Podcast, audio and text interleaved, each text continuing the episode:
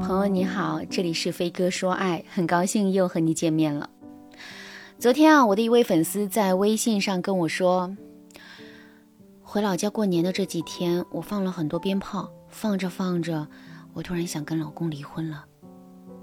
听到这句话之后啊，我感到非常的诧异，放鞭炮和离婚之间有什么关系呢？怎么放完了鞭炮就突然想要离婚了呢？看到我的疑惑之后，这位粉丝就跟我解释说：“老师，我和老公在现实中的相处状态就跟放鞭炮一样的。从表面上来看，我们之间的相处永远是风平浪静的，这像极了鞭炮还没有被点燃时的状态。可是只要有一点火星落下，所有的鞭炮都会被点燃，两个人之间也会噼里啪啦的吵个不停。最终的结果是。”放鞭炮的院子一片狼藉，我们的生活也变得一地鸡毛。听了这位粉丝的解释之后，我恍然大悟。其实这位粉丝遇到的问题在现实生活中啊很常见，很多夫妻相处时间久了之后，彼此之间都会产生很多矛盾和冲突。等到这些矛盾和冲突积累到一定的程度之后，两个人的关系啊就会变得无比脆弱，这段婚姻也会变得摇摇欲坠。为什么会出现这样的局面呢？其实啊，这主要是因为夫妻之间的沟通方式可能存在很严重的问题。具体呢，会有以下两个问题。如果你想在这个基础上了解的更多，可以添加微信文姬零五五，文姬的全拼零五五来获取专业的指导。第一个问题，无法区分请求和要求，并且无法给对方提出具体明确的请求。如果你很口渴，想喝一杯水，可你现在很忙，根本就走不开的话，你会如何向身边的同事求助呢？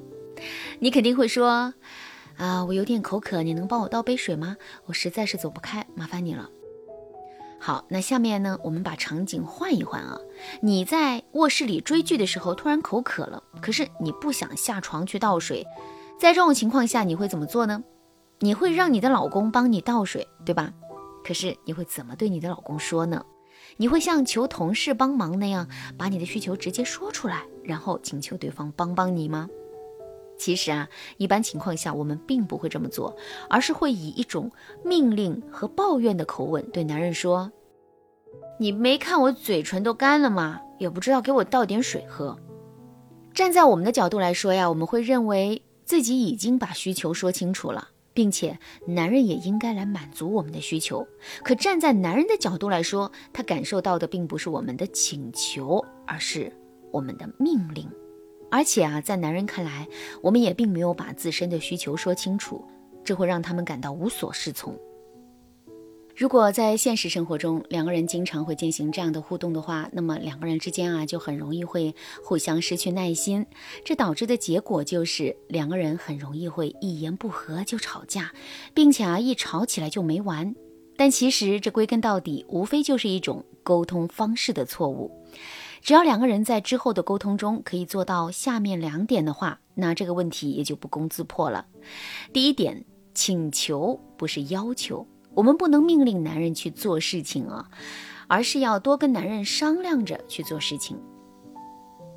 第二点，给男人提要求的时候，我们要有话直说，千万不要绕弯子。其实啊，这世界上大多数的男人都是一根筋的，他们根本就听不懂我们的隐含义，也根本不知道情绪为何物。所以啊，有话直说，并尽量的把话说简单，这才是夫妻之间正确的沟通方式。第二个问题，无法区分观察和评论。什么是观察？什么又是评论呢？你穿了一件红色的风衣，我对你说你的风衣是红色的，这句话是观察。你穿了一件红色的风衣，我对你说你的这件红色风衣很难看，那这句话就是评论了。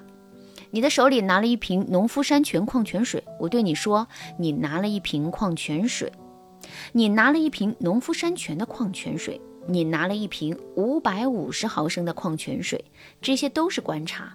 可如果我对你说，你拿了一瓶很好喝的矿泉水，这就是评论了。那听到这儿，大家发现观察和评论的区别了吗？其实啊，观察和评论有一个很主要的区别，那就是观察说的是客观事实，评论说的是主观想象。就比如风衣是红色的，矿泉水的品牌是农夫山泉，矿泉水的容量是五百五十毫升，这些都是客观存在的事实。那由于客观事实是无法辩驳，也不需要辩驳的，所以我们对别人说出观察的内容之后，大概率会得到别人的认可。相反，红色风衣很好看，矿泉水很好喝，这就不是客观的事实，而是主观的感受和想法了。面对同一个客观事实，不同的人会有不同的主观感受和想法。所以，如果我们总是对别人说一些评论性的内容的话，我们其实啊很容易会遭到别人的反对。其实夫妻之间的沟通也是如此。如果夫妻之间在沟通的时候可以多说观察，少说评论的话，那么夫妻之间的矛盾和冲突肯定会少很多。就比如男人一下班呢，就跟朋友喝酒去了，一直喝到大半夜才回家，那这种情况我们肯定是不允许发生的。可是我们该如何跟男人沟通呢？